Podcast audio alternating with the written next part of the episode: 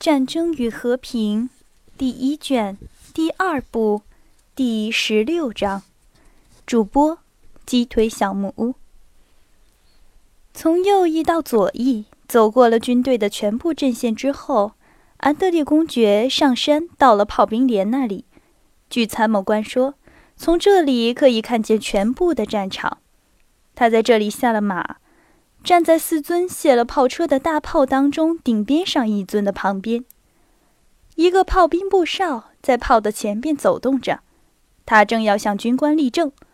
但由于向他所做的暗示，又恢复了他的匀称的单调的步子。在炮的后边是炮车，再后一点是绳索和炮兵们的营火。左边离顶边上的炮不远是一个新搭的棚子，棚子里边传出了军官们热闹的谈话声。确实，在炮兵连的前面。展开了几乎全部俄军和大部分敌军的配置，正对着炮兵连，在对面山坡的地平线上，可以看见舍恩格拉本村庄。在左边和右边，在三个地方，可以分别出萤火烟气中的法国军队。显然，大部分的法军是在村庄里和山那边。在村庄左边，在烟气中。有点东西，好像是炮兵队，但是肉眼不能够看得清楚。我们的右翼扎在很陡的高地上，这高地控制着法国阵地。我们的步军扎在附近，并且在顶边上可以看到龙骑兵。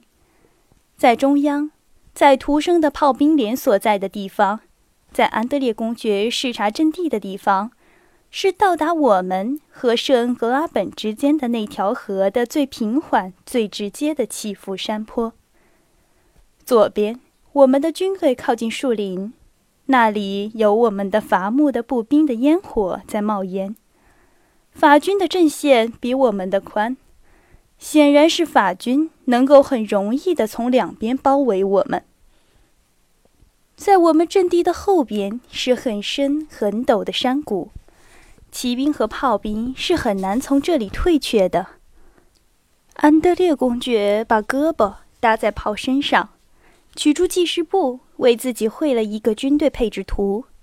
他用铅笔写了两点意见，打算向巴格拉奇翁提出：第一，他想要把全部的炮兵集中在中央；第二，把骑兵撤退到山谷的后面。安德烈经常在总司令身边注意大军的行动和一般的调遣，并且经常研究战役的历史记载。对于当前的这个战事，他不觉得在大体上考虑着未来的战况的发展，他只想到下面这种巨大的可能性：假使敌人攻击右翼，他对自己说：“基耶夫掷弹兵和波道尔斯克轻骑兵。”一定要守住阵地，直到中央的预备队到达那里。在这个时候，龙骑兵可以从侧面袭击，打退他们。假使敌人攻击中央，我们就把中央的炮兵连扎在这个高地上，并且在他的掩护下，我们撤退左翼，成梯队退至山谷。他独自判断着。在他留在炮兵连的大炮旁边的整个时间里，他一直听着棚子里说话的军官们的声音。但是，正好像那种常有的事情一样，他们所说的话，他一句也没听懂。可是，忽然棚子里的话声，那样诚恳的语调，引起了他的注意。他不觉得倾听起来。不，亲爱的。一个愉快的，并且似乎是安德烈公爵所熟识的声音说：“我要说的是，假使我们能够知道死后是什么样的，那么我们当中就没有人怕死了。就是这样的，亲爱的。”另一个更年轻的声音打断他：“但是怕不怕都是一样，你逃不了。你还是怕？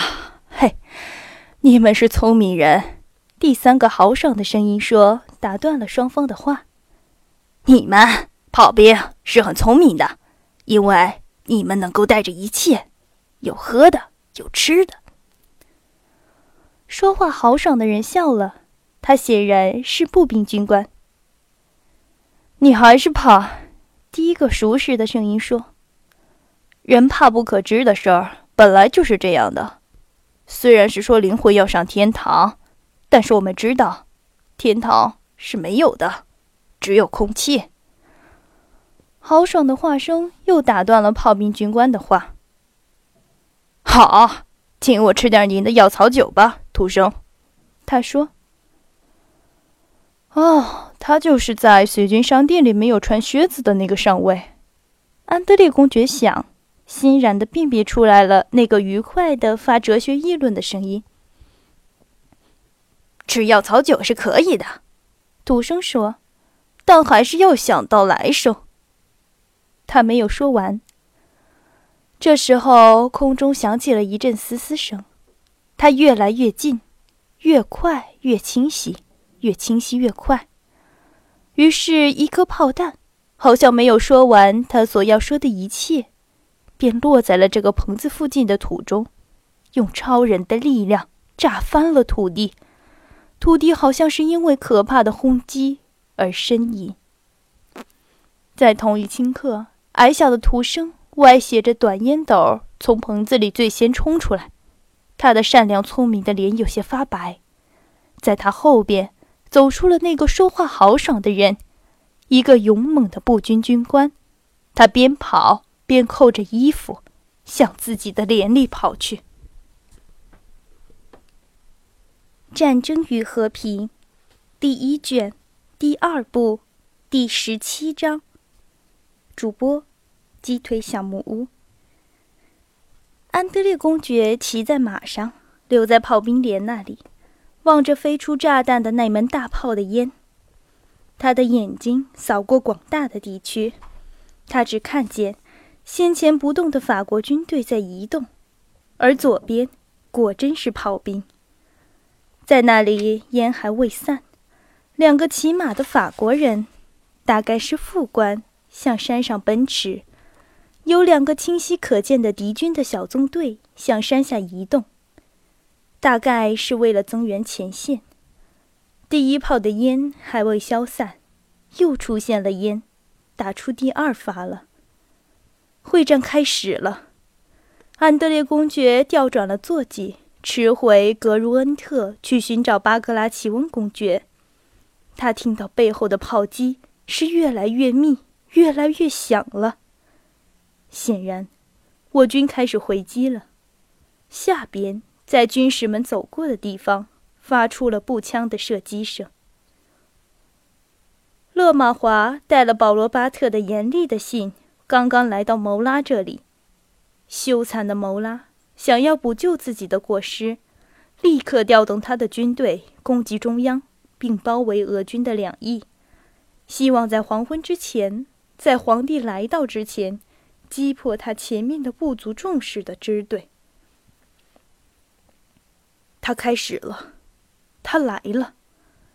安德烈公爵想，觉得血液向他心里涌得更快了。但是我的屠龙在什么地方？要怎样表现它呢？他想。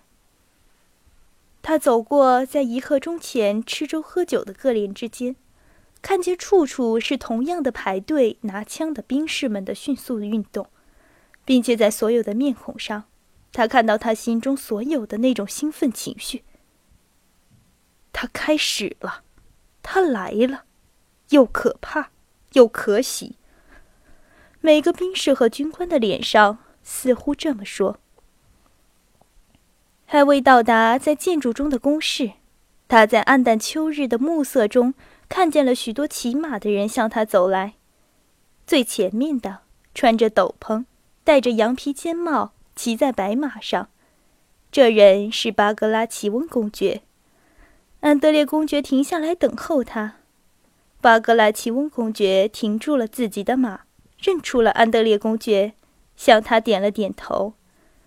安德烈公爵向他报告着所见的情形时，他仍然向前面望着。他开始了，他来了。